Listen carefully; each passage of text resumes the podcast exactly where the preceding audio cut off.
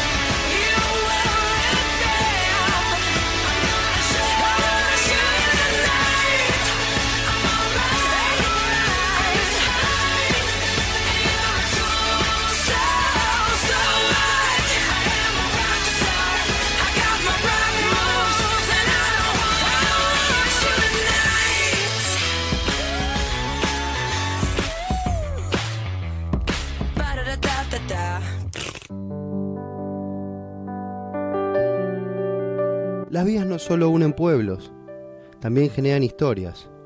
Sin tren, sin vías, hay historias y pueblos que van perdiendo su memoria. O casi. Porque acá estamos nosotros para mantenerla vigente en historias que el tren nos dejó. Todo está guardado en la memoria. Sueño de la vida y de la Bueno, historia. é com muito orgulho que trago um pouquinho dessas histórias que pude investigar e entrevistar. Um pouquinho de, de gente muito sencilla, pero de muito gran valor, eh, que eu he conhecido por esses parajes de Buenos Aires.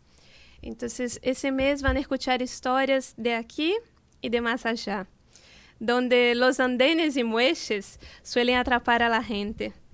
História que el tren nos dejó nos va a contar un poquito de cinco pueblos argentinos sobreviventes al cierre del ferrocarril. A escuchar histórias emocionantes de gente sencilla y emprendedora, que supo dar la vuelta a años de retroceso. El pueblo elegido para ese primer programa es nada menos que Patricios, un lugar donde el arte ganó el andén. Los invito a recurrir esse paraje comigo em um viaje sensorial donde, capaz de ojos cerrados aí desde casa, muitos a veces estão en el tránsito ou todavía en las oficinas, van a poder visitar e encontrarse con essa gente que eu tuve el prazer de conocer e que espero que, que les guste também. Patricios es un pueblito que se encuentra a poco más de 240 kilómetros de, de Buenos Aires, ¿no? de Capital Federal.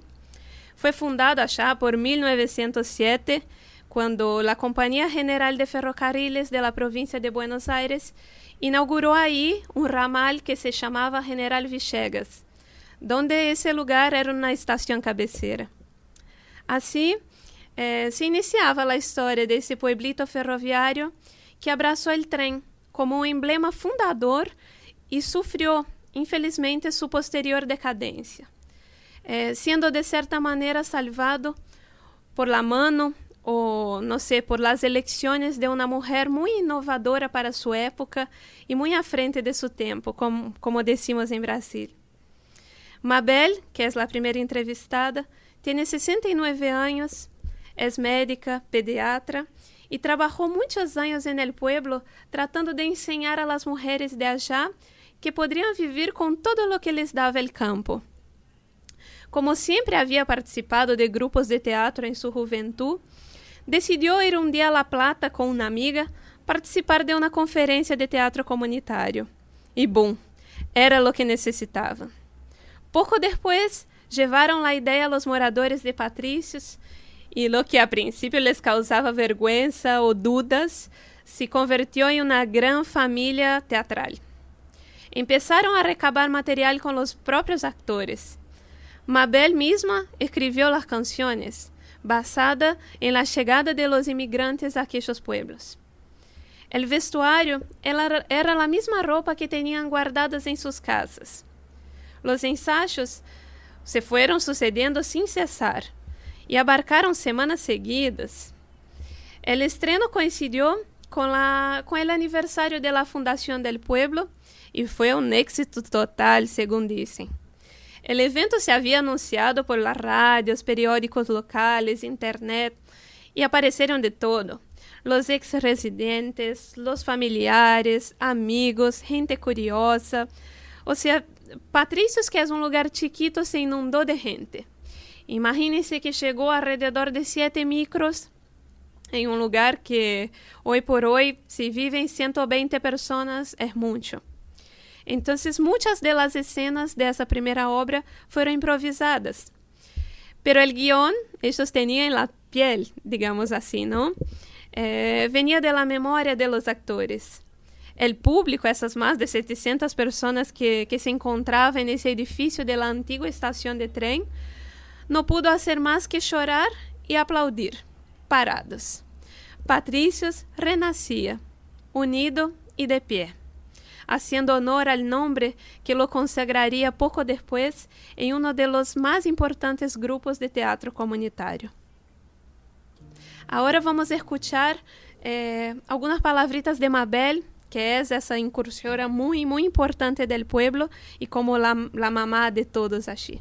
A medida que nosotros, después de fines de 2002, fuimos investigando, invitando a los vecinos, sacando todo el recogiendo toda esa investigación y armamos la primera obra que la dimos en marzo de 2003. Pues se fue corrigiendo en la marcha también. Claro. Eso en el teatro comunitario, que no es que vos tomás una obra escrita por un autor y la tenés que respetar. Claro. Se corrige, se cambia, de acuerdo también a la personalidad de los vecinos actores. Sí. Hay gente que puede brindar una cosa que el otro no puede. Por ejemplo, hablar con potencia en la voz, hay otro que no puede. En el canto hay unos que Que puede más que y que tienen más eh, más sentido musical, ¿viste? Y entonces eh, fue muy eso, o sea, eh, fue un poquito de cada cosa, eh, un poquito que, que dieron muchos de los vecinos y ese poquito es lo que siempre decimos, ¿no? Que de a poquito se suma mucho. Entonces lo que uno podría dar y, y lo dio de, de, manera muy espontánea y muy vívida, eh, se convirtió en lo, que, en lo que fue la primera obra, el primer estreno. Eh, todos como siempre estaban como elogiando muchísimo, era de mucha animación, de mucho éxtasis, estaban muy emocionados, pero contribuyeron con lo que tenían y eso fue mucho y eso sigue siendo mucho para esa gente. Aide y Nilda, por ejemplo, son hermanas y participaron también de todas las obras. Ambas son viudas y vecinas. Obvio, en un pueblito chiquito también no tiene mucho, mucho que escapar de eso. Eh, las dos se llevan cinco años de diferencia y físicamente no son en nada parecidas, pero son del mismo día, lo que es muy gracioso y tienen la misma energía. Estas nos cuentan também em detalhes suas histórias e anécdotas de, de esse Patrício, de Patrícios de outrora também. Eh, sim, se me pode recordar, não sei, um pouquinho de como eram os tempos quando passava o trem, eh, não sei se... Ah, era, era la fiesta del pueblo. íbamos, íbamos las chicas ya medio señoritas, íbamos a ver quién venía y quién, y quién viajaba. Era como el paseo de, de las chicas del día. ¿Cuántos años tienen de diferencia ustedes dos? Cinco, Ah, cinco años. cinco años. Así que podrían salir juntas a, a No, buscar. no, no, no, no, no, porque con cinco años ella ya era señorita, claro. yo era Claro. chica. Ella tenía 15, por ejemplo, yo 10, ¿no? Claro. No, no, eran varios años de diferencia. Ella tenía sus amigas. Claro. Claro, cada una tenía la, de, de- de la edad De la nuestra, edad de- de cada una, claro. claro. ¿Y cuántas personas? O sea, había mucha gente acá en esa época, ¿no? Sí, o sea, sí, sí. Y hubo cerca de, de, de 6.000 personas. uh, como el mío en Brasil. Mi, mi pueblo en Brasil tiene Sí. 7 mil personas. Ah, mira. Así que me imagino que era Sí. como era acá. Y no, y, pero otra cosa, en, en un pueblito tan chiquito, porque vos viste la, el, el perímetro que tiene el pueblo, son ocho, de, ocho cuadras de largo por cuatro de ancho. Claro. Pero había en cada, en cada casa se albergaban dos familias, porque no había, no, no se hacía construcción, digamos, para agrandar el pueblo. Ajá. Se arreglaban con las casas había. que estaban, con las casas que habían. ¿Y por qué será? No que sé esa mentalidad que tenían, que no, no hacían casas nuevas. No sé, Claro. no se podría, no sé, porque Sí, pero sí, nuestro padre era trabajaba en la, en la cooperativa, era repartidor de la cooperativa y, y cuando éramos seis, siete hijos. Aide y Nilda fueron las primeras a participar del teatro comunitario, o sea, las primeras a inscribirse y estar ahí metidas con la historia de la obra, con la historia de su propia gente, ¿no? Están ahí desde que nacieron y dijeron que de ahí no, no salen hasta que alguien se la saquen o que se muera. Entonces, eh, a estar por ahí y son muy importantes para el pueblo en sí. Y, es muy eh, interesante y emocionante también a su vez cómo ellas se acuerdan con, con emoción y también de, de poder transmitir esa emoción del fatídico día en que paró el tren. O sea, el último día en que pasó el tren por Patricio, eh, siempre cuando trato de preguntarles o de hablarles, como que es muy, es de mucha emoción. Se ponen los ojos llorosos y, se emocionan de verdad con, con las historias, con los recuerdos. Esa era la vida de ellos, es la vida de, de los pueblos, de muchos pueblos argentinos, pero especialmente Patricios yo sentí como una conexión más vívida aún con el pueblo. Eh, se sienten y se viven. Y, y, la estación es una, una, parte muy fundamental y muy importante de ese pueblo. Está ahí a la vuelta de sus casas. Entonces imagínense también ustedes ahí que nos están escuchando, que es que alguien te saque algo que vos tuviste toda la vida alrededor tuyo y de un día al otro ya no se escucha más el silbido del tren, ya no se ve más el tren. La gente que llegaba ya no llega más. Entonces es una, es una historia también de, de mucha lucha y resistencia, como, como solemos decir, ¿no? Sí. Eh, ¿Cómo era, por ejemplo, si ustedes pud pudieran describir el pueblo, cómo era así en la cabeza de ustedes? O sea, tenía la estación, después tenía una escuela, eh, ¿cómo ustedes podrían describir lo que, lo que había? Bueno, había, había de todo, cosa que no hay ahora. Había farmacia, había correo, había telefónica, Claro. todo eso to- aquí en el pueblo. Ahora Hoy todo desapareció. nada Todo lo fueron Farmacia sacando. tampoco. Nada, Tampoco. nada, ni médico. No hay médico fijo acá. Viene, vienen todos los días. Vienen de 9 de julio Ah, a la salita de primeros auxilios. claro, o sea, tampoco hospital, tampoco nada. Eh, una salita nomás. Sí, no, sí, no, nada una más, salita. sí. La salita que tampoco están todos los... La noche tampoco. Claro, de día. No hay guardia. Eh, y el tema de, de la seguridad, eh, po- o sea, es tranquilo, ¿no? Sí, más o menos. Más bueno. o menos, porque ahora, este- viste, no, yo que no hay tranquilidad en ningún lado. Claro. No, acá... Pero acá sí, va. O sea, siguen con las puertas abiertas no pasa Sí. nada. Ah, sí, no, sí. No, no, eso sí. Nosotros Sí. salimos a hacer mandado, la puerta queda abierta. Queda abierta, sí. Si una vecina se llevó un plato con comida y lo devuelve, viene y entra, lo deja lo acá y se va. Ah, porque la puerta está abierta. Sí. No, no, en ese sentido sí. Sí. No, después los, da- Los el daño que chicos, hacen los- chicos jovencitos que a veces toman un poquito y, y rompen a lo mejor un vidrio Claro. o eh, esa. Pero tampoco hay un lugar Son acá para salir en el pueblo, ¿no? O sea, para salir hacia la noche, como un bar, un... No, no. No, no hay. No. No, eso no tenemos nada. O- o No, sea, hay dos clubes que clubes. están también venidos abajo. Claro. Venidos abajo totalmente. Los dos. Totalmente, sí. Pero tampoco nunca fue de que la familia vaya o la mujer vaya también a los clubes. Claro, siempre Pero los siempre hombres. eran los para Sí, hombres. para hombres, claro. Sí. Sí. Y antes se hacían más bailes y esas Claro. cosas. Hay un- una sociedad de fomento que, que hacía bailes, que tiene una pista al aire libre, se hacían bailes lindos. Ahora ya no. No, no se puede ni económicamente, no se puede. Porque si traen a alguien una orquestita, te cobra mucho. Si cobras mucho la entrada, la gente no va. Así que ya eso se terminó también. Claro. No, no, no se hace. Y hoy por hoy así... Las chicas se van a 9 de julio. Sí, eso iba a decir. Y para ustedes así, o sea, ¿qué hacen Nada, para No, no, no. Nos visitamos. Tejemos. Nos visitamos con vecinos que ahora va a venir Juanita y Emilio. Ah, van a venir. Este, un matrimonio mayor también. Ajá. Van a venir a tomar mate y jugamos al chinchón, viste, a las cartas. Este, Es la diversión. entretenemos, Esa es claro. la diversión.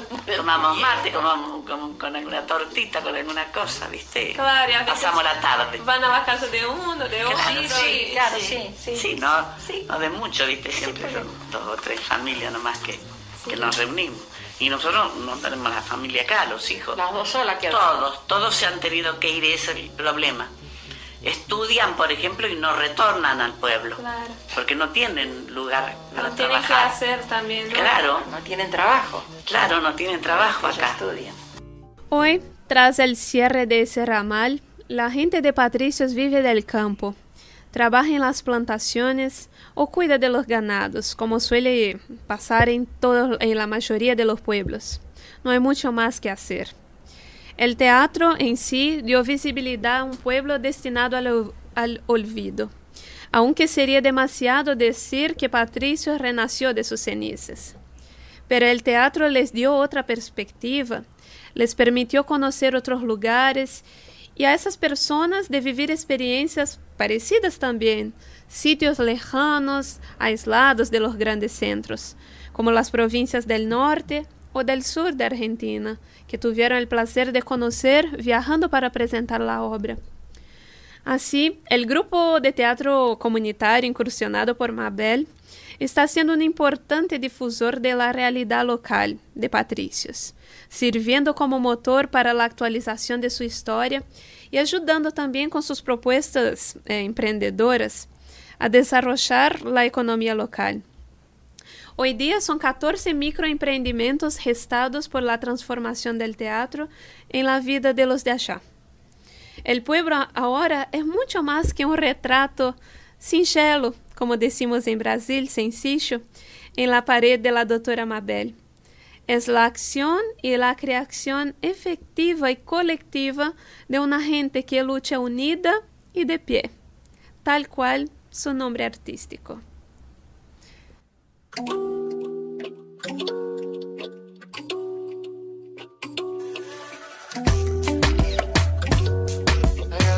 Cuando bajo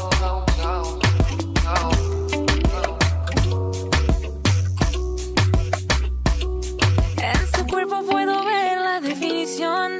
Se ve que lo trabajar es motivación. Le pedí que me ayude con una visión. Que me llene entera de satisfacción. A mí me gusta cuando baja downtown. Le pido que se quede ahí enviciado. Me dice, baby, suelo interesado. Si quieres ven y quédate otro round. A ella le gusta cuando bajo downtown. Me pide que me quede ya enviciado. Le digo, Si quiere, yo me quedo pa' todo round. que me quede otro round tanto que me ha rogado ya lo tengo oficial yo te he observado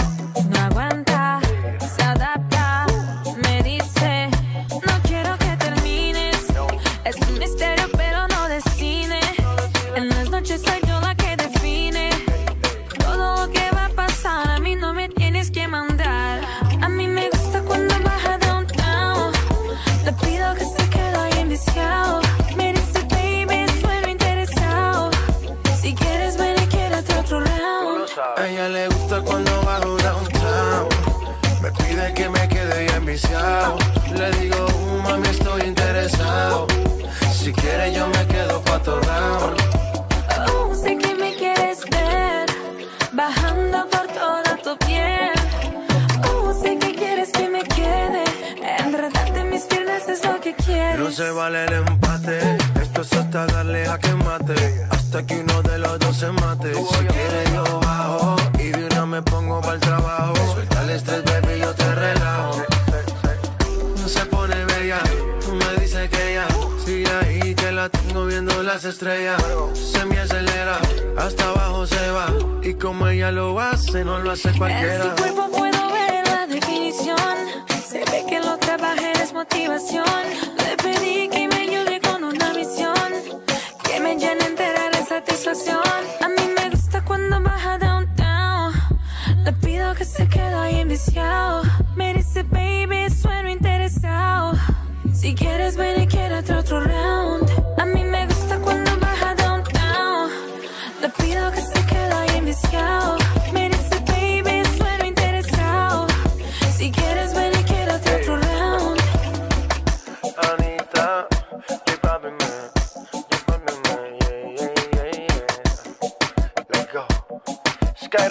though.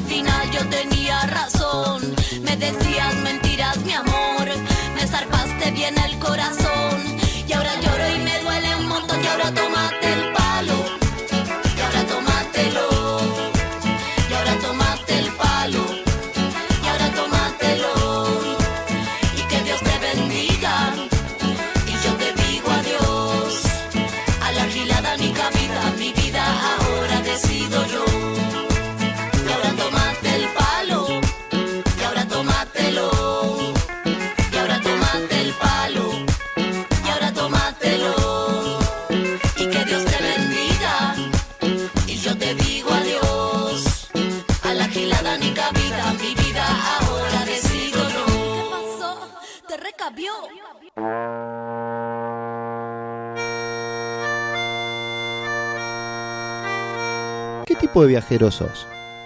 ¿Explorador? ¿Planificador? ¿Fotógrafo compulsivo o aventurero? ¿Cuál suele ser el peso de tu equipaje? ¿Cuánta plata llevas? Momento de levantar vuelo en Garota de Buenos Aires. Ya me voy, ya me voy, ya me voy para la playa, ya me voy, ya me voy, ya me voy. Hasta que se acaben las olas, no paremos de remar, hasta que el día se haga noche, no paremos de bailar la danza mocha. La falta de acceso a la educación y a oportunidades de trabajo es una de las principales consecuencias de la desigualdad de género en el mundo. Según la ONU, un tercio de los países en desarrollo no ha logrado la igualdad de, de género en la enseñanza primaria.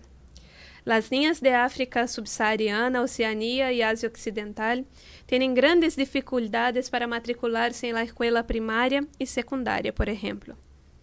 En tema, hoy tenemos el honor de entrevistar Armando Franz, um brasileiro que realizou um hermoso trabalho voluntário com refugiadas del Sudão, em Egipto. Armando vive em Portugal, pero nos brindou seu tempo para contar-nos um pouco dessa increíble experiência. Le pedi que, que trate de hablarnos em lo más portuñol posible para que todos puedan entender bien. Pero igual, algunas cositas, eh, yo, si él quiere también, yo puedo ir traduciendo.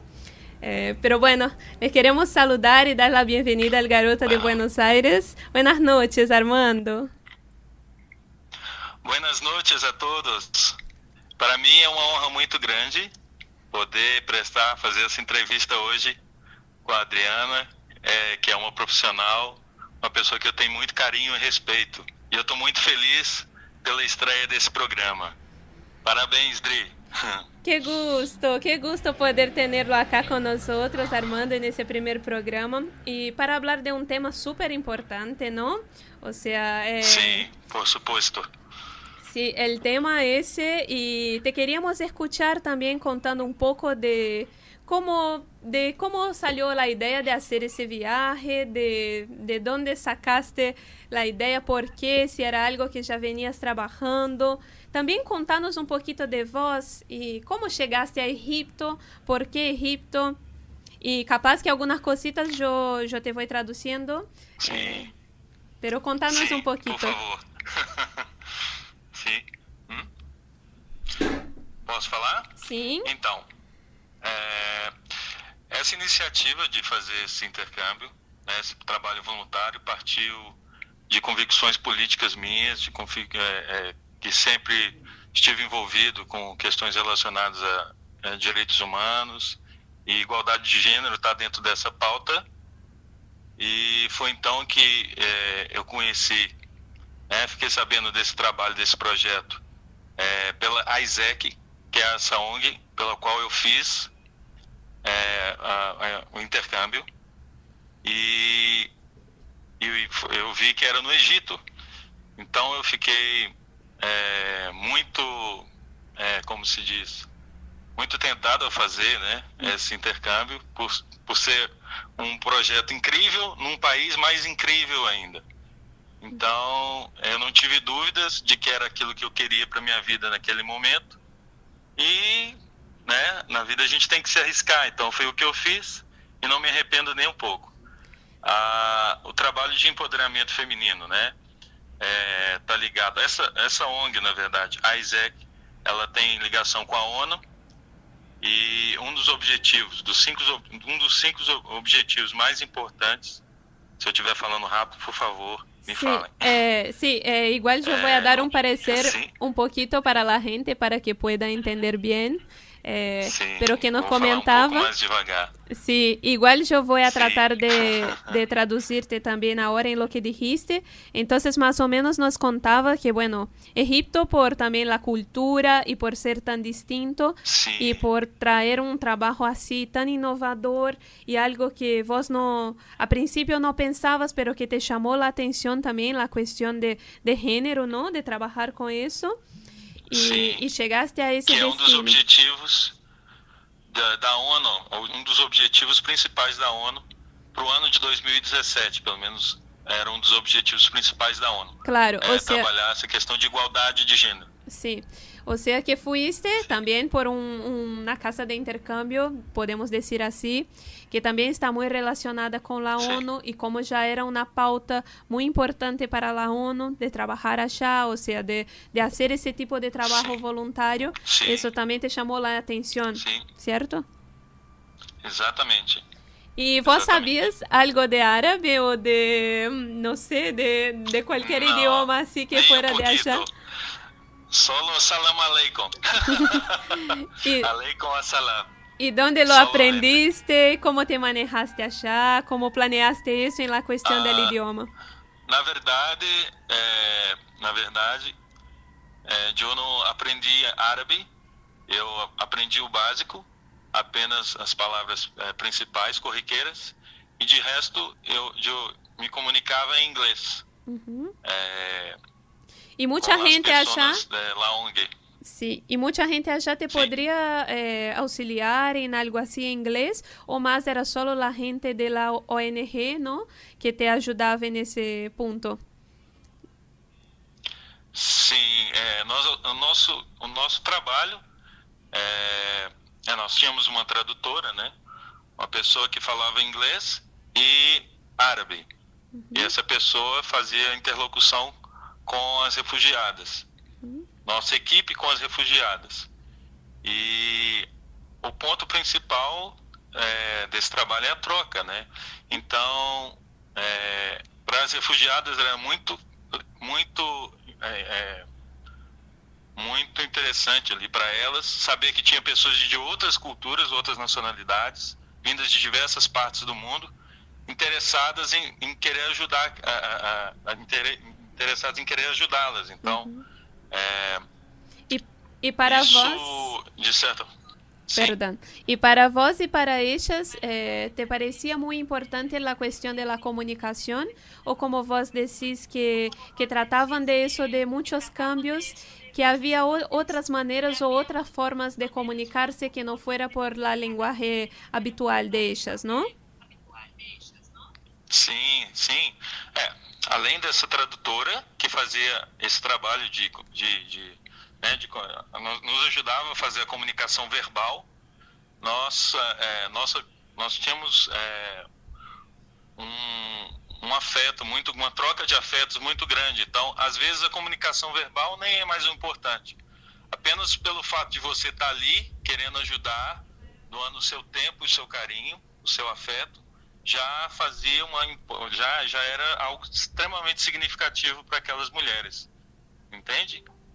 Então falei não sei se deu para entender. Sí, sí, obvio, eh, se entendió y, y sé que eso del cariño y de la atención también es muy importante y como vos decías que eso era fundamental y fue fundamental en tu tiempo allá, ¿no? En tu estado allá.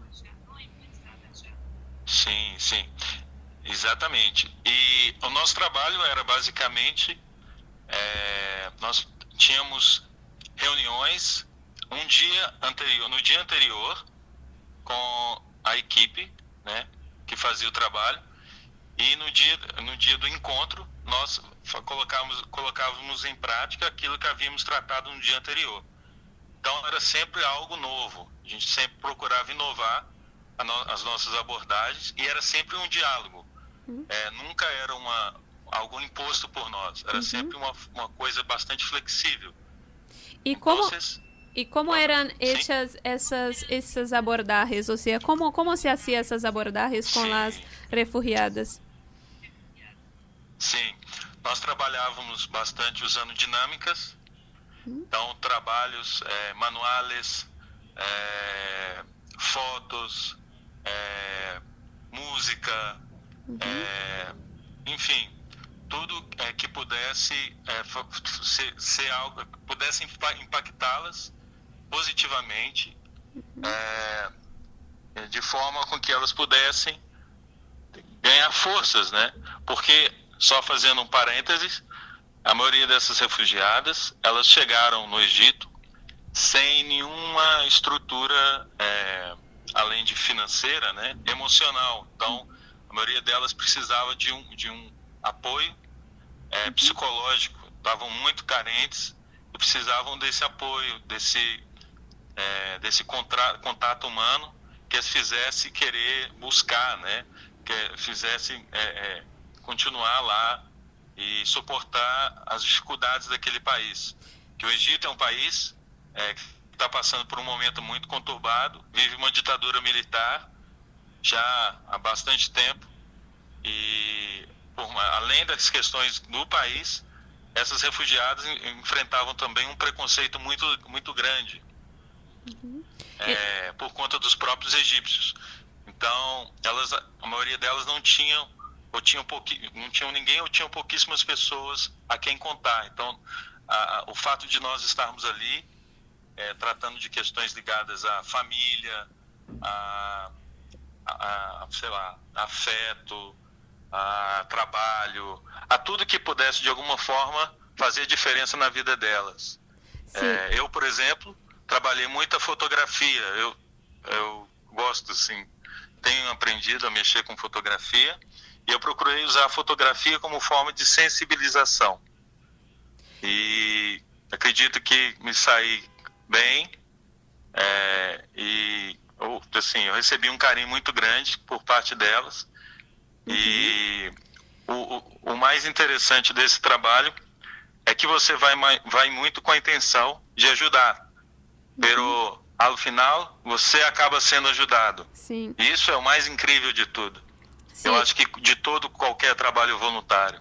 É muito, é muito gratificante e muito importante Sim. também isso.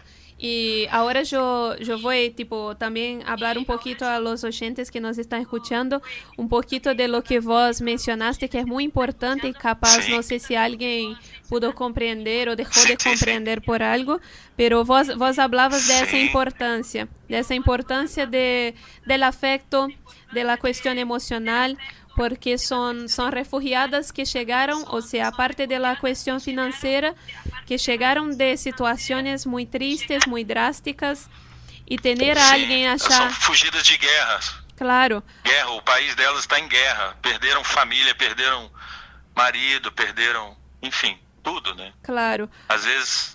São mulheres que não têm nada, Sim. ou seja, aquilo básico, capaz que têm, é o que llevan puesto e não têm, como vos decís, não têm nem, nem família, nem plata, eh, ni nada más. Entonces esa cuestión es realmente muy importante. Y, y después Armando no, nos comentaba también que una manera que, que tuvo de poder acercarse a esas mujeres fue la cuestión de la fotografía. Fue poder usar la fotografía sí. para de una cierta manera acercarse a esas mujeres. É, e como vós trabalhaste a fotografia com estas? Ou seja, como foi esse trabalho de fotografia com as refugiadas? Sim, o trabalho principal não era das, das fotografias, é importante salientar isso. É, então eu usei uma, a, a, fotografia como, digamos, um braço, né? Um, algo assim que eu, por conta própria, quis empregar. Claro. Então, durante as sessões que nós trabalhávamos temas diversos, né?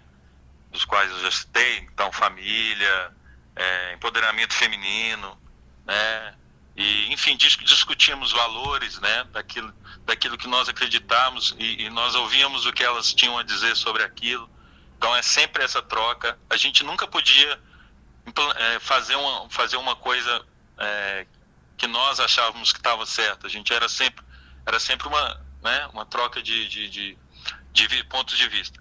Então, claro. durante as sessões em que aconteciam essas dinâmicas, essas trocas, eu, eu, procurava tirar fotos de alguns momentos que eu acreditava ser especial. E um desses momentos eram as despedidas, né? Todas as despedidas, tanto as chegadas quanto as despedidas, eram momentos assim extremamente marcantes. E uma dessas, uma, em uma dessas despedidas, é, eu consegui tirar foto de uma brasileira que também estava conosco nesse projeto, a Marília. É, e depois dela ter, ter voltado ao Brasil, eu imprimi a foto em que ela se despedia dessa brasileira, essa refugiada despedida brasileira. E na semana seguinte, onde é, eu encontrei com essa refugiada novamente, eu, eu entreguei essa foto para ela, dela se despedindo da brasileira que já estava no Brasil. Uhum. E ela se emocionou muito, igualmente é, com uma brasileira que não estava lá mais. Então, foi uma forma de eu criar uma conexão entre as duas e de gerar afeto, que é o mais importante, eu acredito, nesse trabalho. Claro. Y es, y es, É um exemplo. Sí, y es de verdad Sí. muy, muy importante, como yo salientaba anteriormente, y que también eso que vos me decías, de que no era solo la fotografía, o sea, como pieza fundamental, pero fue algo que vos eh, pudiste eh, apoyarse, o sea, apoyarte para poder eh, manipular la situación también de una manera en que vos te sentías cómodo, tratando de algo también que es muy drástico, ¿no? Eh, entonces, Sí. Ahora sí, vamos a dar una, una pequeña pausa, vamos a poner una musiquita y ahora volvemos también para seguir y continuar hablando de las historias de Egipto y también conociendo un poquito más de la historia de esas mujeres, de esas importantes mujeres y fuertes mujeres, Increíbles. refugi- increíbles Muy mujeres. fuertes, muy fuertes. Sí. Bueno, entonces en un ratito volvemos. Eh, quédense ahí que ahora volvemos con todo.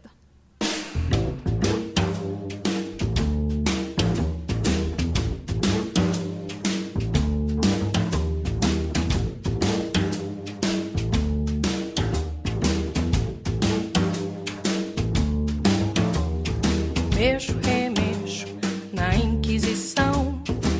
Só quem já morreu na fogueira sabe o que é ser carvão.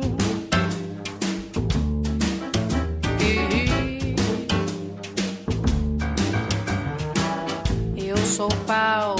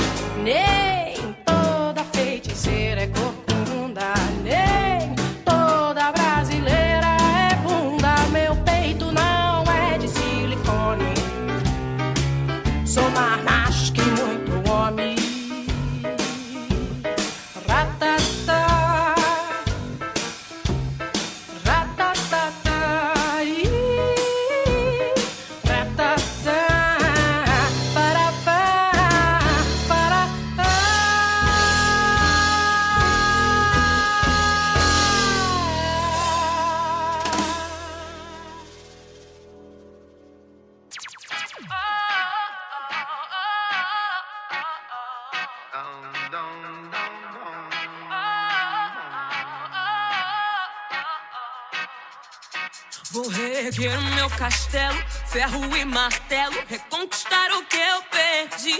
Eu sei que vão tentar me destruir, mas vou me reconstruir, voltar mais forte que antes. Quando a maldade aqui passou e a tristeza fez abrigo,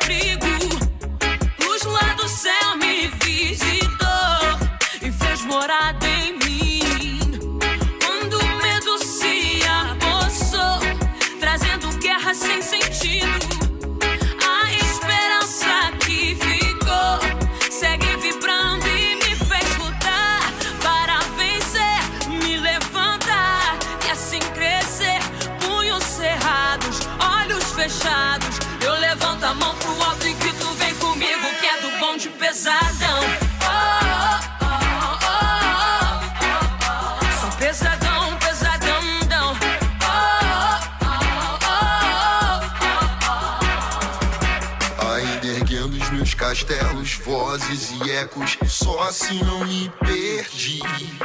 Sonhos infinitos, vozes e gritos, pra chamar quem não consegue ouvir. Engenho novo pra Austrália, pronto pra batalha, cabeça erguida sempre pra seguir. Se tentarmos parar, não é bem assim, ficaremos mais bem forte do que antes. Do sul ao norte, sonoros malotes, música da alma pra sábios e fortes. Game of Thrones, com a gente não pode. Minha ostentação é nosso som, Easy Falcão, som do tom de pesadão.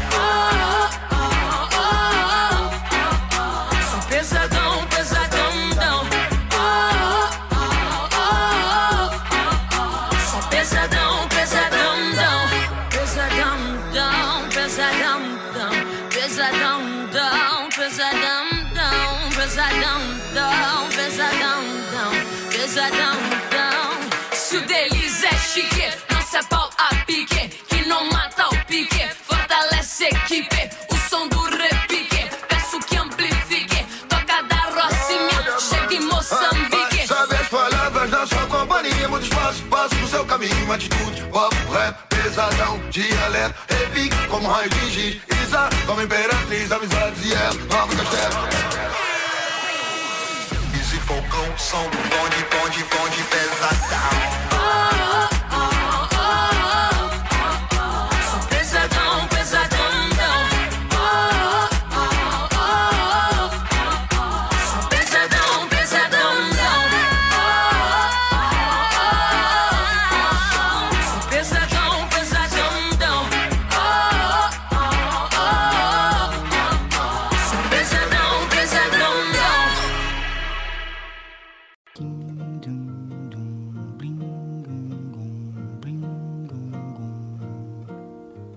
Adriana Souza es la única e inigualable garota de Buenos Aires. Quédate hasta las 22, que todavía queda mucho programa por delante. Olha que coisa mais linda, mais cheia de graça. Bueno.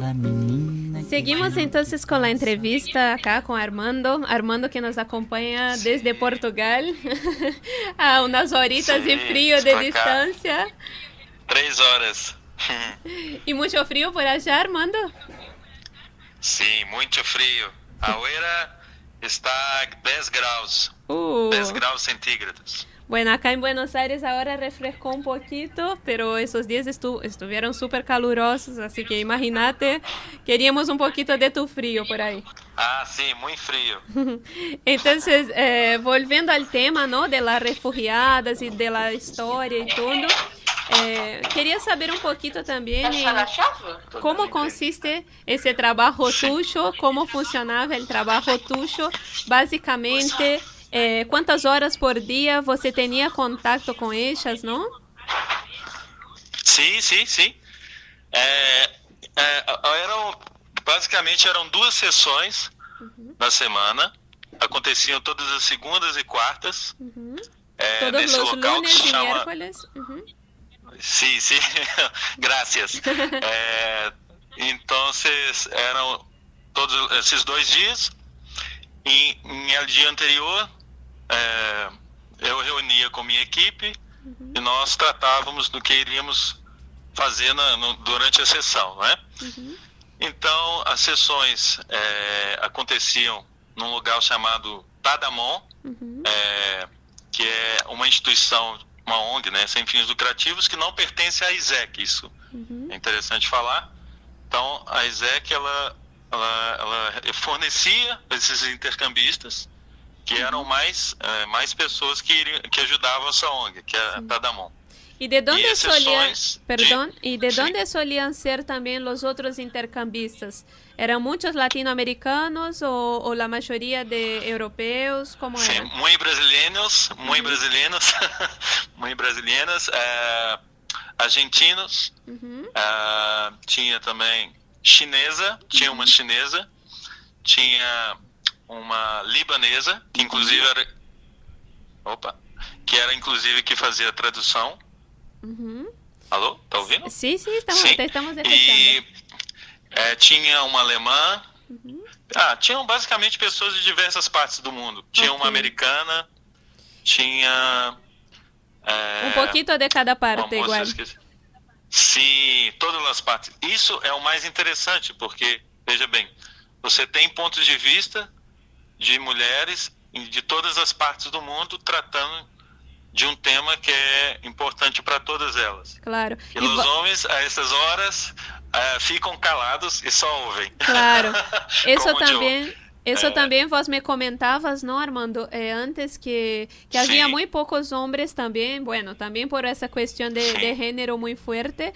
Y es muy interesante eso que decís, que, que son varias visiones de mujeres de distintas partes del mundo a respecto de Exactamente. mujeres que, bueno, que sufrieron todo tipo de violencia, ¿no? O sea, no solo la moral, la psicológica, como otros tipos de violencia y que de una cierta Exactamente. manera trataban de ayudar a esa gente, ¿no? Con lo que tenía, Sim. con, sí, E, e- e essa ajuda, ela tinha que partir do pressuposto de que elas precisavam de apoio, mas que elas não eram coitadinhas, porque, veja bem, é, o nosso apoio, ele tinha de ser de, de forma a, a impulsioná-las a querer seguir com a vida delas, Claro. a querer dar forças para elas. Então, o objetivo é que elas não, não precisassem né, de estar recebendo esse apoio constante, né, que Claro. pudesse sempre entrar outras refugiadas para ter esse, essa dinâmica claro. e, enfim, é sempre passando o cajado adiante, né? Claro que eso No, básicamente también ah, habla sí. mucho de la cuestión del empoderamiento, ¿no? Entonces, Armando nos Sim, comentaba... empoderamento, esse, Claro, nos comentaba ahora recién de que no se podría, o sea, no era la premisa del grupo tratar a las refugiadas como pobrecitas. Entonces, como que tenía eso como una premisa propia, ¿no? Del grupo, del trabajo de voluntarios, de que tendrían que ayudarlas para que pudieran seguir adelante en sus vidas y para que otras refugiadas pudieran llegar para tener otro tipo de trabajo. Y exatamente. ¿Y vos te acordás alguna dinámica específica que nos podría contar? O sea, que, que ustedes hacían con, con esas mujeres? ¿Había algo específico que se pueda contar para que nuestros oyentes también sepan un poquito de, de cómo funcionaba eso? Sim, por exemplo, é, a gente tratou, como eu disse, é, de, de, uma, de sessões é, ligadas a diversos temas. Um dos temas que a gente tratou foi o amor, né, as formas de amor, sim. E uma coisa interessante é que elas elas tinham dificuldade é, de enxergar o amor da mesma forma com que nós enxergamos. Tipo, o amor é visto de diferentes formas, dependendo de cada cultura. Por exemplo, no Egito, a amizade entre um homem e uma mulher ela é muito mais difícil por conta da, do sexismo que existe no país. Né? Há uma diferenciação muito grande, há, né? há, um, há uma assim, né? é muito difícil, é mu- são mundos muito, muito distintos um do outro. Claro. ¿Y, cómo, y un ejemplo de cómo ellas trabajaron esa cuestión del amor? Eh, un ejemplo que vos te acordás de cómo algunas de esas refugiadas trabajaron la cuestión del amor. Sim, sim. É, por exemplo, falar do amor entre o homem e uma mulher, é, que são amigos, pero somente amigos, para elas era algo muito, muito estranho, Claro. porque para elas é, a- a- elas poderiam ser amigas somente de, de mulheres. Claro. E isso é apenas um exemplo. Não que somente de mulheres, na verdade, mas que é, seria mais complicado ter amizade com um homem. Claro. E também das figuras é, de, das responsabilidades das, das mulheres. Ah, muitas delas acreditavam que a função da mulher é sim cuidar do lar e das crianças. E que é, os homens teriam que ir trabalhar e trazer o sustento para a família. E que, é, por exemplo, então, essas formas de, de para- paradigmas que nós criamos, né, é, e que muitas das vezes nós achamos que é, é errado, enfim, é na nossa visão de mundo né, machista e tal, para elas está certa. Né? Claro. Para elas, é, é, isso deve, deve continuar. Então, nós, nós é, é, temos que tomar muito cuidado com a nossa forma de enxergar a própria questão do empoderamento feminino, porque ela, ela é vista de formas diferentes por cada pessoa. Claro. Y más aún Eh, por son cada muchas cultura questões. distinta también, ¿no? Sim, sim, exatamente. É, eu lembro também de uma dinâmica que nós fizemos com um cesto de basquete, assim. Nós Uhum. pegamos, a, a- é, compramos uma basquete é, com uma bola e nós é, é, e nós é, fazíamos uma brincadeira em que a refugiada cada hora tacava a bola de um ponto específico da sala. Era uma sala pequena, mais ou menos de 10 metros quadrados, e nós fazíamos a, a, a refugiada jogava a bola de três pontos, cada vez mais próximos da, da cesta. E nós é, é, tentávamos fazer analogias o tempo todo, né, com questões da vida. Então, tipo, é, quanto mais próximas elas estiverem, né, do, do, do, que, do que elas perseguem, né, mais fácil delas fazerem a cesta. Então, Claro. é, é coisa que- do tipo. Outra dinâmica muito, muito interessante. Espera que Só para les voy a comentar un poquito de esa, de esa dinámica que Sim, sim, trabajaron. desculpa. que, que me parece muy importante y no sé si todos entendieron bien, pero Armando nos comentaba un poquito de que trabajaron algunas dinámicas específicas con esas refugiadas, que primero trabajaron la cuestión del amor, o sea que muchas de esas, de esas mujeres de allá, ¿no? Eh, ven el amor como el amor sexual, no pueden amar un amigo, sino que tienen que amar una pareja, alguien que se ha hecho para la cuestión sexual. Después nos habló también de que trabajaron la cuestión de, de lo ser femenino, ¿no? O sea, de las tareas femeninas. Que muchas de esas mujeres pensaban que las mujeres tenían que estar en casa trabajando, cocinando, lavando la ropa, mientras los hombres salían y iban eh, trabajar y traer la plata para la casa. Y ahora al final nos comenta de una dinámica muy linda que usan como los canastros de básquetbol para enseñar a esas mujeres, o sea, les pedían que les tiraban la pelota de básquetbol de distintos puntos de una sala para que puedan hacer analogías o, o explicar con símbolos cómo que ellas podrían acercarse cada vez más a lo que ellas querían si una vez que estaba mucho más cerca del canastro, o sea, mucho más cerca de lo que quería apuntar. Y eso también es un punto muy importante del empoderamiento femenino. ¿No, no Armando? Sim, exatamente. Uhum. É, nosso objetivo é fazer com que elas ficassem cada vez mais fortes e confiantes, confiantes em si mesmas. Claro. É, vos então- me comentabas entonces- ahora también de una otra dinámica, ¿no? Que me ibas a contar. Outra dinâmica que era a gestão do tempo, Uhum, como elas geriam o próprio tempo delas. uhum, Então, nós tentávamos fazer é, brincadeiras dinâmicas, né? Em que elas teriam que. É, tinha um tempo específico, a gente fazia grupos, e elas tinham um tempo específico para é, fazer determinadas atividades. E, e nós, de forma. é, sem avisar para ela, para elas, nós mudávamos é, esse tempo, ou diminuíamos, ou aumentávamos, é, e ao final a gente via como elas se saíram nas atividades. Então nós, é, ao final dessa, dessa, dessa dinâmica, nós tentamos mostrar a elas o quanto é importante essa gestão do tempo, né?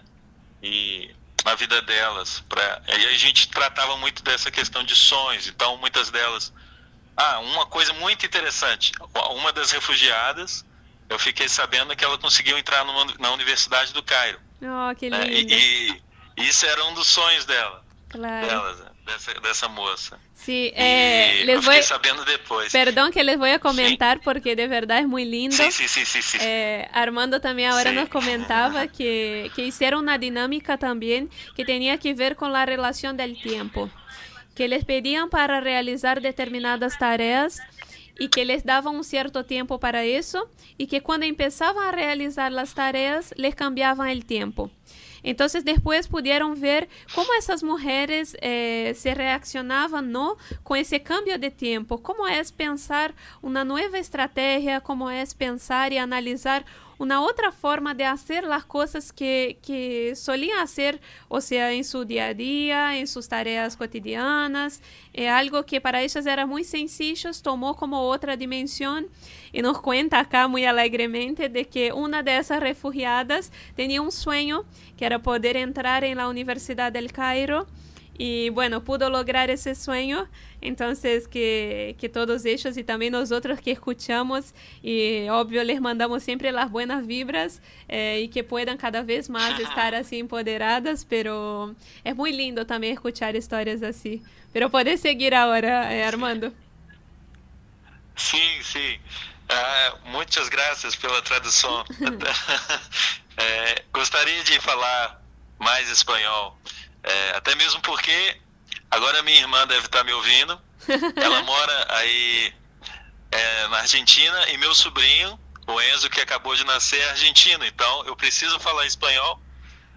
Para que puedas hablar él. comunicarse con ellos, ¿no? Sim, com meu sobrinho lindo, El tío, que eu el, amo muito. el tío Armando le manda besos al sobrino.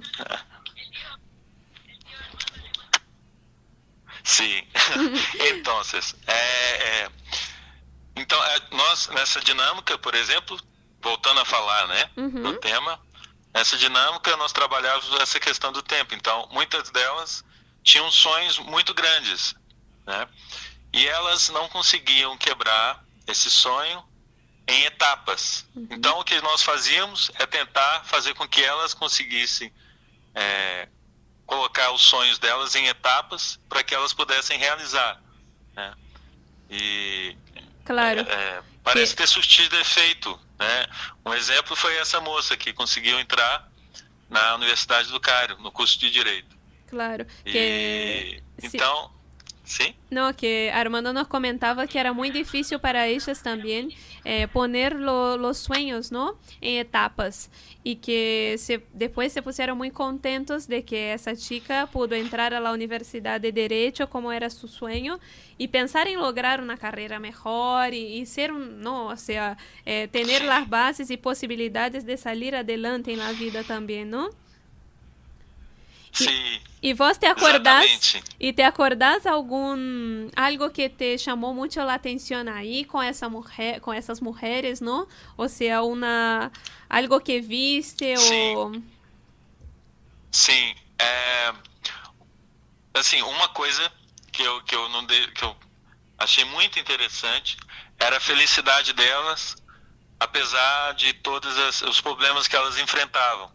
É, elas sempre, sempre tratavam a gente muito bem, com muito carinho e com um sorriso no rosto. Então, é, eu sempre ficava pensando comigo se eu tinha direito de estar infeliz ou satisfeito com a minha vida, porque elas, diante de todas as dificuldades, elas sempre eh, estavam com bom humor, de bem com a vida e, e querendo continuar, sabe? Querendo lutar. Então eu aprendi muito com, com essa postura que elas tinham diante da vida delas. claro. É, Eh, Armando pasó dos meses, ¿no? Trabajando con esas mujeres Sim, dos meses. Y dice que, bueno, que se emocionó muchísimo también con, con esa proximidad con ellas y de entender un poco esa lucha eh, de que de alguien que no tiene nada y una persona que capaz tiene mucho y lo mira desde afuera o pasa a convivir con esas personas, en especial esas mujeres luchadoras y, y ve que puede mucho, o sea, que puede dar mucho más de lo que tiene, ¿no? Y eso también de verdad es muy lindo y volvemos a reiterar que es muy gratificante. Armando tiene una historia también que, que le emociona mucho eh, al contar de allá, ¿no, Armando? Eh, que fue la despedida de, del proyecto. Y queríamos que nos contaras un Sim, poquito. exatamente. Sim, exatamente. Em meu último dia do projeto, é, ao me despedir das refugiadas, uma delas é, me comprou um regalo, um regalo que é um presente, é, que era um relógio, é, um relógio muito bonito e que me emocionou não pelo, não pelo objeto, mas pelo significado emocional que ele trazia, né?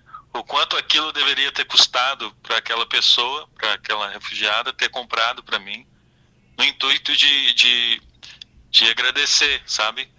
E eu fiquei extremamente emocionado até hoje quando eu, quando eu conto essa história, eu me emociono muito, porque a gente vê o quanto é, a gente consegue é, tocar no coração das pessoas sem fazer muito esforço. Então, com pequenas atitudes, a gente pode fazer uma diferença, uma grande diferença na vida de, de outras pessoas. Então, eu fiquei muito emocionado, não esperava, fui pego de surpresa. E lógico que na- no dia não pude conter as lágrimas e foi uma coisa que me marcou profundamente. Claro. Eh, Armando nos cuenta que una de, de esas refugiadas, ¿no? Eh, le regaló en los últimos días antes de ya salir del proyecto, eh, le regaló un reloj, sí, un reloj que, bueno, que lo tiene con verdadera admiración porque sabía cuánto eso valía para esas personas, ¿no? Para esa mujer en sí.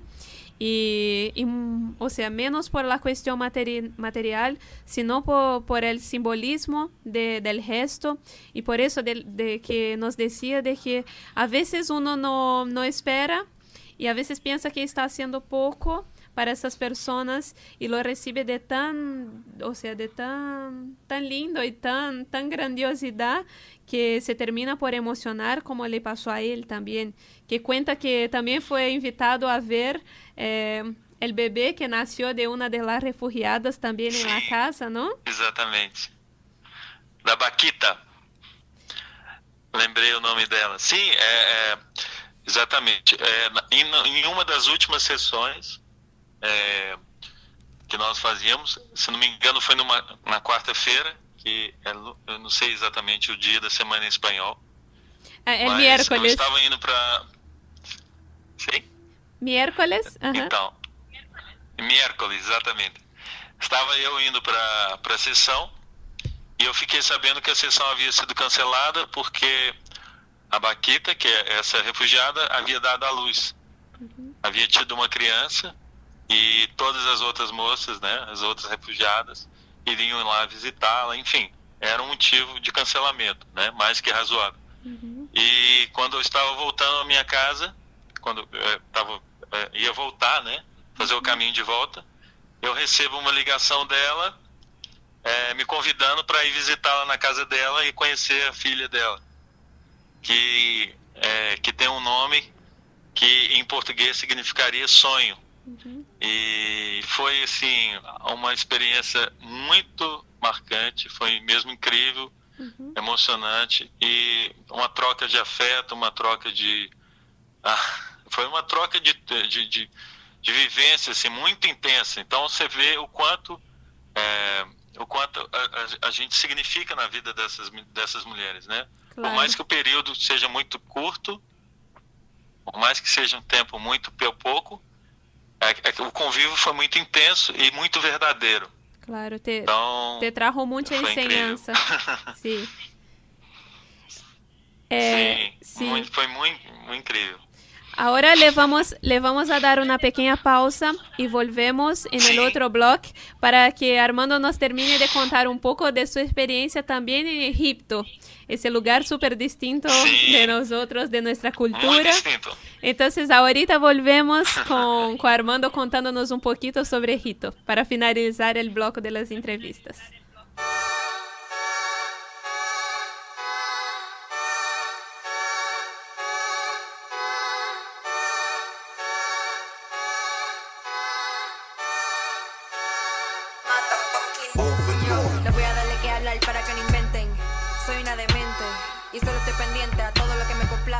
Y lo que me compete.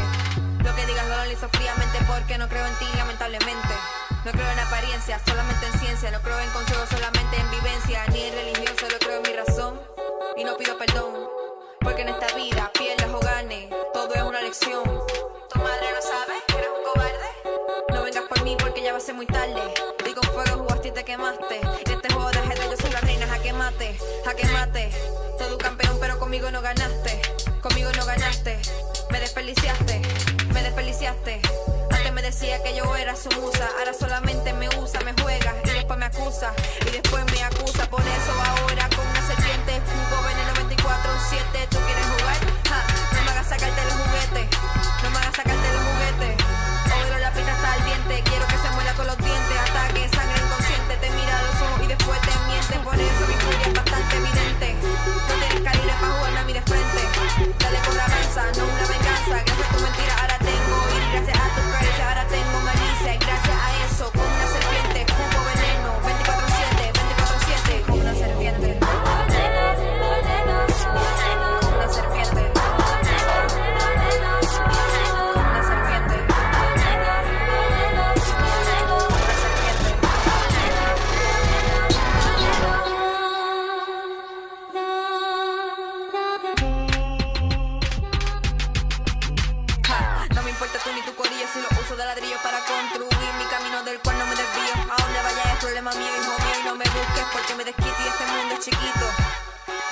chiquito.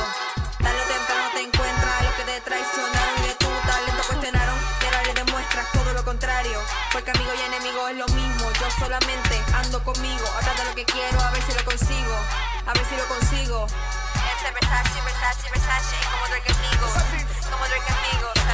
El dinero y el éxito y yo somos tres amigos. Ahora fue contigo. Si te caigo mal, no es problema mío. Me, myself y todo mi corillo. Me, myself y todo mi corillo. Vivimos en highlight, tú vives en Lola. Yo estoy en la nube que arriba y no sube. Ni aunque alas use.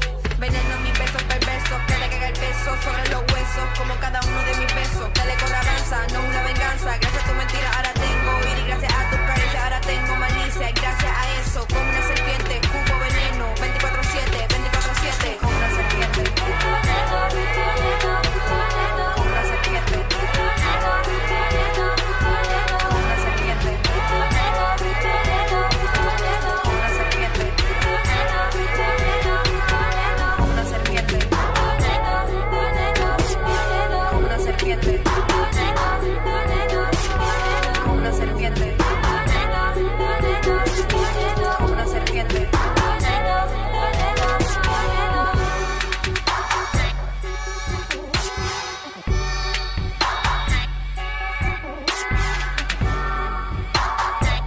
Bueno, volvemos entonces con Armando para que nos termine de contar un poquito de esa experiencia en Egipto y nos cuente ahora, saliendo un poco del tema de las refugiadas, ¿no? Hablando ahora de viajes, que es el tema del blog, del programa. Eh, bueno, la sensación de Egipto. Eh, ¿Cuál fue una sensación que me podrías describir de Egipto? Um choque cultural tremendo. ¿Por qué? Do início ao fim.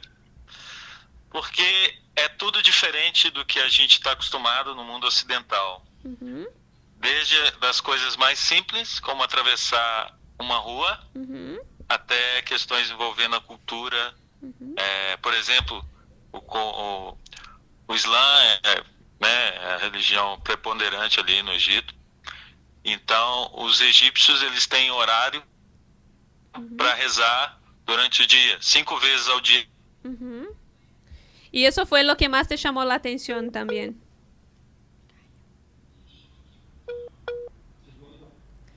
Creo que la llamada se cortó, a ver si vuelve. Sim, sim. Ah, ok. Eh, Voltamos, voltamos. bueno, perfecto. Eh, te, Entonces, te eh, preguntaba si, si eso fue una sensación fuerte que tuviste entonces allá de ver eso de la religión también, ¿no? De, de eso que es muy distinto a nosotros. Sim, muito forte. Sim, muito forte. A religião, é, a questão do, do, do sexismo, Uhum. da diferença de gênero, é, e daí também a ideia de fazer esse intercâmbio com esse projeto no Egito, porque lá essa diferença ela é mais visível, ela é mais, né, salta aos olhos. Uhum. É, E se vos, então, y si vos allá tu, eh, me pudieras elegir un día de esse viaje que tu viste allá en, en Egipto para contarme, ¿qué día sería ese? O sea, si de todos tus días allá, vos me todos os elegir dias uno, foram incríveis. pero uno Mas tiveram específico. momentos, lógico, que foram mais marcantes, sim. Uhum, É, um momento marcante foi quando eu subi o Monte Sinai, uhum, que é o, o mesmo monte do Moisés, né? uhum. Que ele faz os dez mandamentos e tudo. Então foi uma caminhada intensa, foram seis horas subindo o monte Uhum. para ter uma das visões mais lindas que eu já tive na vida. Foi realmente muito, muito é, gratificante e eu fiz com uns amigos, né? Então foi um momento assim muito, foi Claro. muito inesquecível, foi realmente inesquecível. É, deixa eu ver, ah, outros momentos também foi quando eu fui para Luxor, que Uhum. fica ao sul do Egito, e, e eu pude visitar as tumbas, né? De, de, inclusive do Tutankhamon, famosa tumba do Tutankhamon, e eu, eu consegui vê-lo de perto e outras tumbas mais, então é, é, é muito, muito legal mesmo. É, E se vos- outra e- coisa também, Ah. sim, sim, Eh, no, te iba a ah, só falando, sim, sim, sim, tô ouvindo. eh, te iba a preguntar también si, si, bueno, aparte de eso que fue lo que viste, si hubo algún ruido de ese país que te llamó la atención. Eh, algo raro que no escuchas por acá o por Brasil y que te llamó la atención. Olha, é difícil eleger algo isolado, porque o Egito como um todo já é um país incrível. As pessoas, é, isso é interessante dizer, as pessoas são muito afetuosas, elas estão o tempo todo é, é, querendo a sua atenção, porque, mira, é, o, o, ocid- é, a pessoa, as pessoas do Ocidente elas são muito distintas da sua forma de vestir, é, é, enfim, de por- Creo que se tomamos cortó. muita atenção. Ujú. Então, vocês é como um- uma estrela do cinema sendo uma pessoa comum, entendeu? Claro. Então, você caminha nas ruas, as pessoas querem tirar foto com você, as pessoas querem se aproximar de você, querem conversar com você. Uhum. Isso eu achei muito interessante do Egito, do, do egípcio. Uhum. É, eu, eu estive lá no momento que teve a final da Copa, do, da Copa da África Uhum. de futebol e o Egito estava na frente, estava disputando a final. Então foi um dia muito interessante também, porque eu não sabia que os egípcios gostavam tanto de futebol e eles adoram futebol também. Uhum. Então foi uma forma de, né, é, de, foi muito muito interessante. Claro que Armando, É, outra- Armando nos comentaba un poquito de las experiencias en Egipto, ¿no? Y de que además de parecer una- un actor de, de cine allá y que todos lo querían parar en la calle para saludar y todo, que tuvo algunas experiencias específicas, como por ejemplo de, de que no sabía de que los egipcios les gustaban tanto el fútbol, entonces que eso le llamó mucha atención, que justo estaba allá en el final de una copa. Eh, de un mundial, ¿no? De, de fútbol. Y, Copa da África, Copa da África continental. claro, el Mundial de África, ¿no? Eh, continental, y que eso le, le llamó mucha la atención también. Aparte de, bueno, de la diferencia de, de género, ¿no? De, de la de la distinción que se hacen por eso y que también lo incursionó a ir para allá. Y te quería preguntar ahora eh, de alguna persona en especial que te marcó mucho y por qué. Foi. a bem, é difícil eleger uma pessoa só, porque todas as, as pessoas é, do, do projeto em específico foram muito muito especiais para mim é, porque elas, elas têm um significado muito, muito importante, mas sim, há sempre uma pessoa né, que, que, marca, que nos marca mais profundamente. E a pessoa desse projeto, no caso, foi a Tasnim.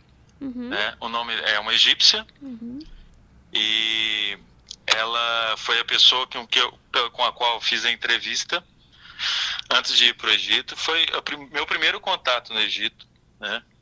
E foi ela que me explicou o projeto, ela que é, me introduziu, enfim, né, a esse mundo do Egito e, e do projeto, enfim, é, das refugiadas. E é uma moça é, uma, é, que tem muitos sonhos e, e que me inspirou muito, né? Me ensinou demais é, durante o período que eu fiquei lá e hoje é uma amizade assim que eu tenho muito carinho, né? É, mas houveram também outros nomes, né? Que a Juliana, enfim, é, enfim, teve a, a, a Iva, que é uma alemã, que também foi muito importante no projeto. ¿Y a vos te Eh, pareció que los, que los egipcios son muy amigables o no? ¿Son más fríos o, o distintos por la cuestión egipcios. cultural? Sí. Os egípcios são super amigáveis, até mais do que os brasileiros. Em certo sentido, eles são muito. é, eles são muito. chegam a ser grudentos, porque eles. Ah, pela condição social que o país vive, eles querem o tempo inteiro. é, o turismo é uma, é uma fonte de renda é, muito importante para eles. Então, eles querem vender a todo instante coisas para você. Então, eles, é, eles começam a te empurrar produtos a todo momento e aumentam o preço das coisas porque sabem que você não, não conhece. E uma, uma coisa que é importante salientar: o Egito, pela questão cambial, né? O país está passando por um momento de crise muito forte. É, as coisas são muito baratas é, para a maioria dos países ocidentais. Para a Europa, então, é quase de graça. Então, com, não sei, é, eu não sei em pesos quanto que dá- daria, mas um, um euro né, tava por volta de 18 é, libras egípcias. Uf, un montón. É, pounds egípcios. Sim, isso é como se fosse é, tipo duas refeições de um egípcio comum. Então, com um euro, a pessoa conseguia comer duas vezes. Então, é uma realidade muito distinta é, do, do resto do mundo. né? Ujú. É, então, tem essa questão aí. Claro, eh, le Eh, abro, le falando- abro un paréntesis para explicar un poquito lo que me comentabas, que Armando me decía también la cuestión eh, que le pregunté cómo eran los egipcios a nivel de amistad y todo, y me dijo que, bueno, son mucho más amigables que los brasileños por la, la, la propia eh, cuestión mismo de lo que vienen pasando de necesidades, como que están siempre pegados a la gente que los quiere ayudar, que los quiere escuchar. Y, y después también nos comentaba la cuestión de, del dinero de ellos, ¿no? O sea, de la plata de ellos, que no, está, que no vale nada, o sea, que vale muy poco, y también por la cuestión económica, política que viene pasando el país en sí, y que eso también es muy, muy importante para, para, para esa visión de afuera, ¿no? ¿Y te pareció que el país, Armando, es un país peligroso? ¿O no, no sentiste miedo? Não, por incrível que pareça, é, eu acho o, o, Egito, o Egito é um país muito seguro para o turismo. É importante é, reforçar isso. Então, o turista ele pode se sentir tranquilo, ele pode ir para lá tranquilo. É lógico que consciente de que é um país com uma cultura diferente, né? Claro. Então, as mulheres principalmente não podem sair desnudas na rua, usando decote ou saias justas, enfim. coisas normais no Brasil, em outros países do Ocidente. Lá não é possível. Chama muita atenção, né? Então tem essa questão. Mas no geral é muito seguro para os turistas. Agora, para os egípcios, não é um país muito seguro pela questão da ditadura militar, da ditadura que eles estão passando. Claro. Então, E se, É, e se vos é, podrías é. decirnos un consejo para alguien, para algún viajante que nos está ahí escuchando, que quiera viajar para Egipto, ¿qué podría decirnos de consejo para ir ya cerrando el tema blog de la entrevista? Eh, Sim. pero ¿qué Olha, podrías... Sim, posso. Olha, o conselho que eu dou é para se preparar o melhor possível psicologicamente é, para essa que com certeza vai ser uma das experiências mais marcantes da vida da pessoa. É, em todo pro, do lado pro lado positivo e também em certo sentido para o negativo também, porque é, o Egito ele é é, com choque cultural a todo instante. Então, é, a pessoa precisa se preparar bastante para não poder, para sobreviver, né? Para passar a experiência, e aproveitar da melhor forma possível. Claro. Eh, bueno, E aprender algumas palavras em árabe é, que é muito importante.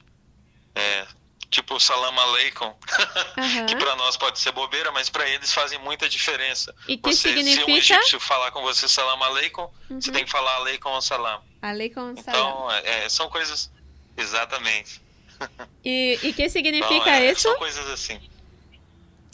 É, é, que a paz esteja com você. Mm, que paz é muito esté lindo, contigo. na verdade, né? Sí.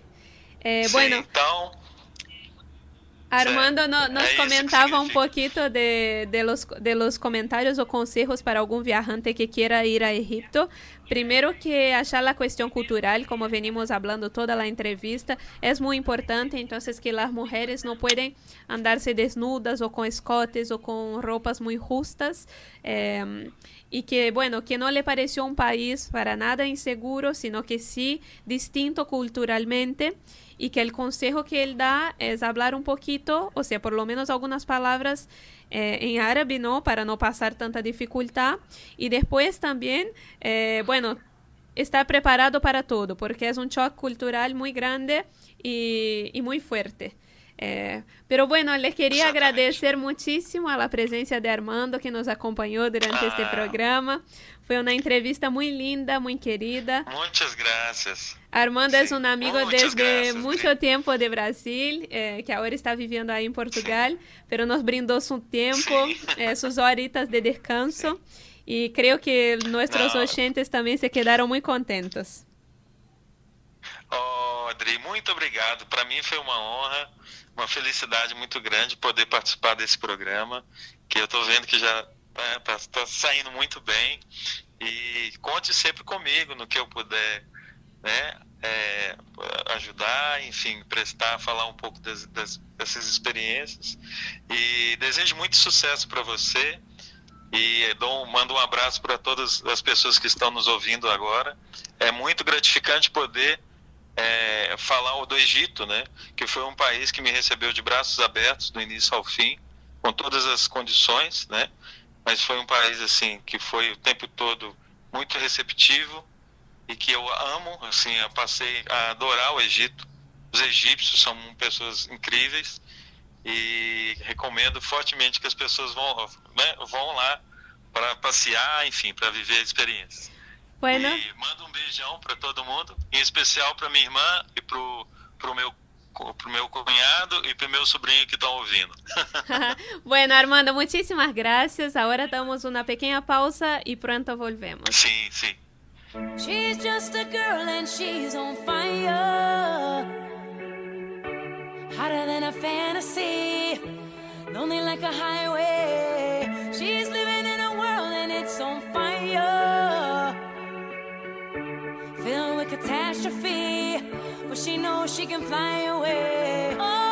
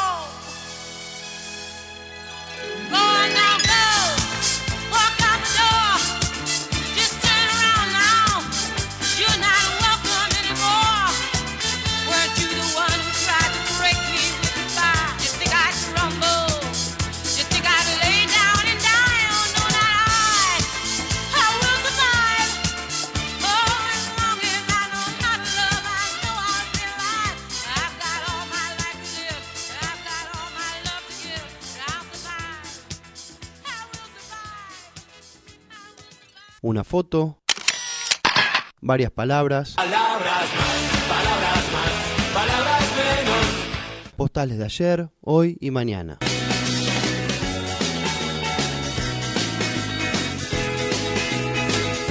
Subite a bordo con nosotros y viaja.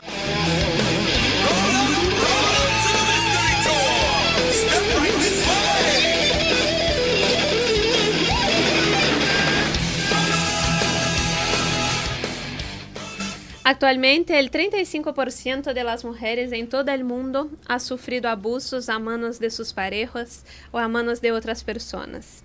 Sin importar la edad, color de piel, condición social, casadas o solteras, miles de mujeres en todo el mundo son víctimas de violencia de género, cual puede ser psicológica, física, verbal, econômica, patrimonial e feminicida. Eh, esse bloco vai tratar de postais Eh, que serían cartas a alguien, donde yo pedí a algunas mujeres que están por ahí en el mundo que me cuenten una, que me describan una figura femenina que les haya impactado y que, bueno, les causó cierta admiración, temor. Entonces nos vamos a escuchar a esas muchas mujeres que nos van a contar esas historias.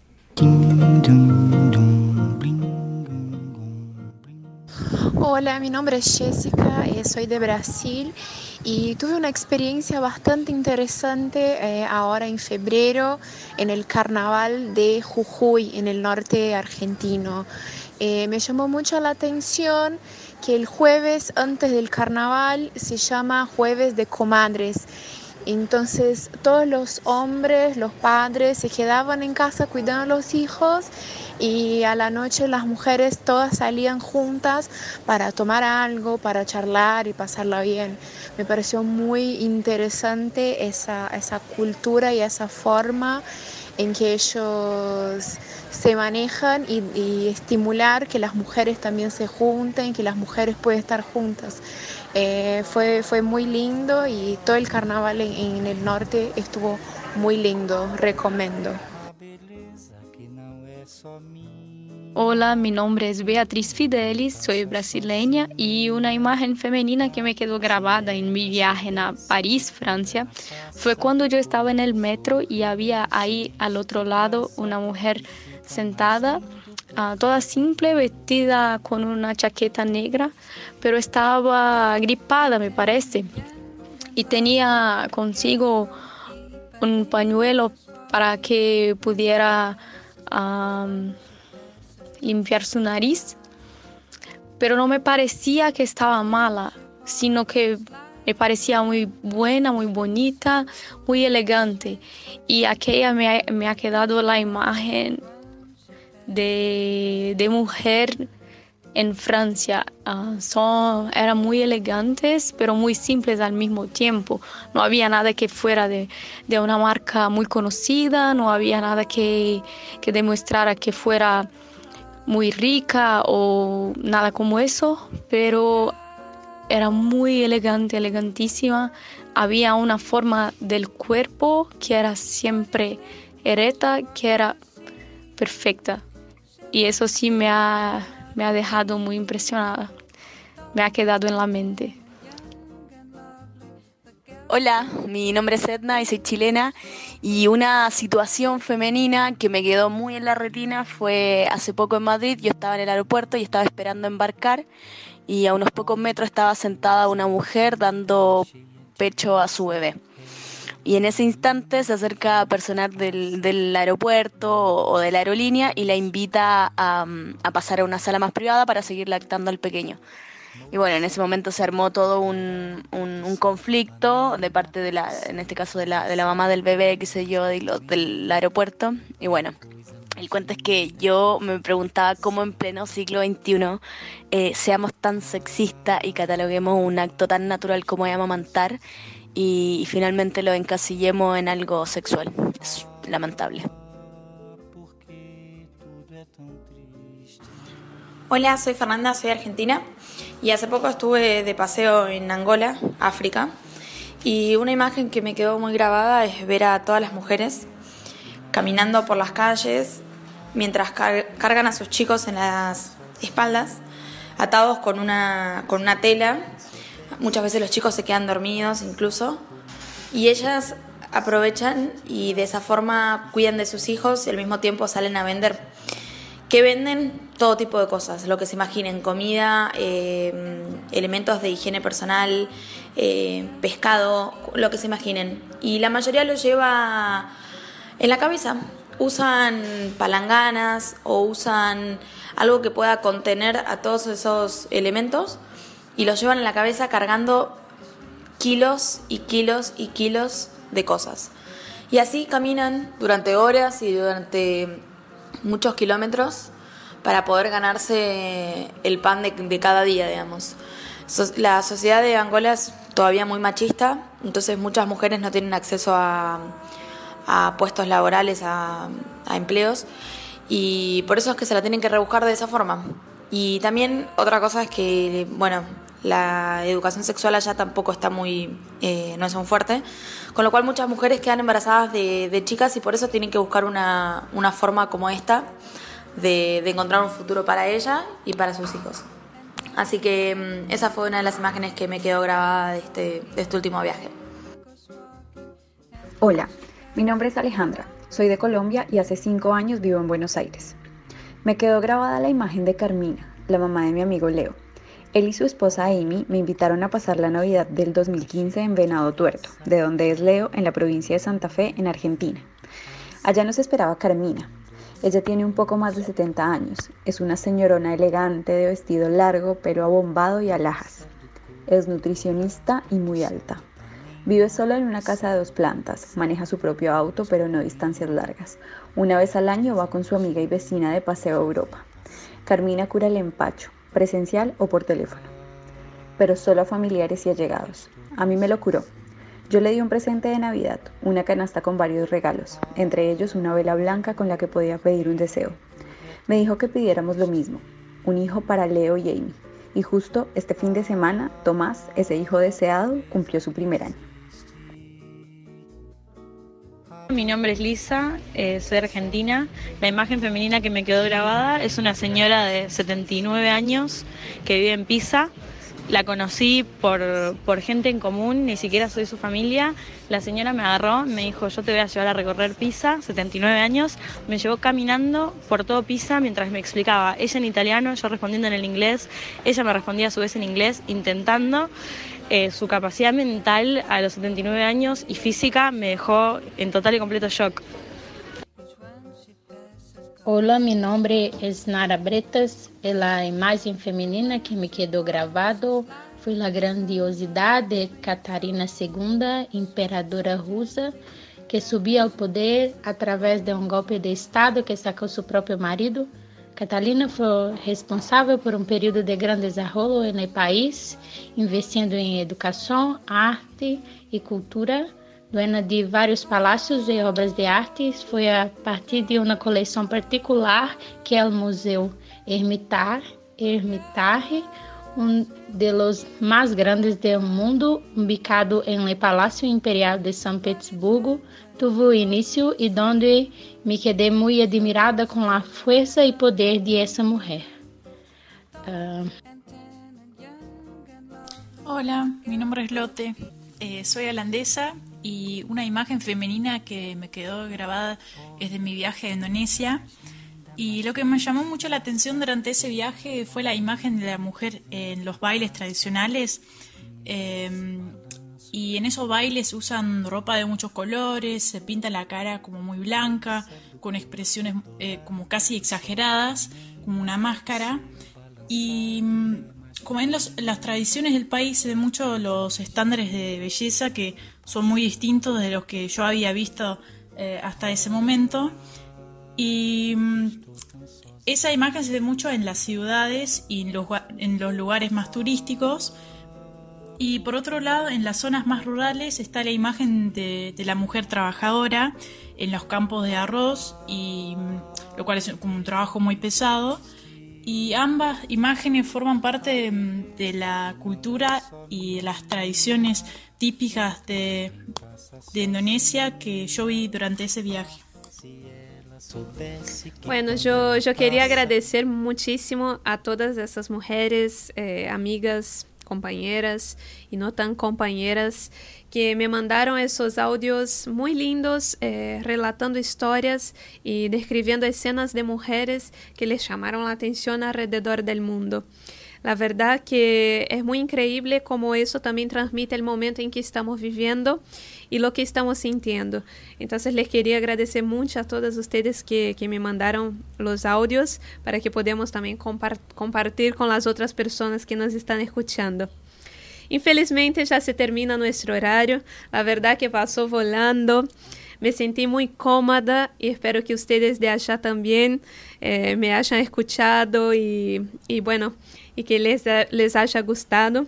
Les agradecer la compañía, los mensajitos que me estuvieron enviando y desearles un muy buen comienzo de semana. Las músicas que escucharon hoy son himnos del empoderamiento femenino de distintas épocas e que podamos ser cada vez mais lo que queremos em um mundo construído cada vez mais por nossos sonhos. Creo que es mi deseo, es el deseo de todas las mujeres y que mm, ese 8 de, marzo ¿no? sea no solo comercial, sino que represente nuestra lucha diaria. Feliz día, eh, feliz todo día de la mujer a las que nos escucharon especialmente y a las todas otras. Si les gustó, danos like en la página de Facebook de La Idea Fija Radio y Garota de Buenos Aires y envíanos también tus comentarios y sugerencias. Los espero el próximo lunes en ese mismo horario. Les mando un beso bien grande.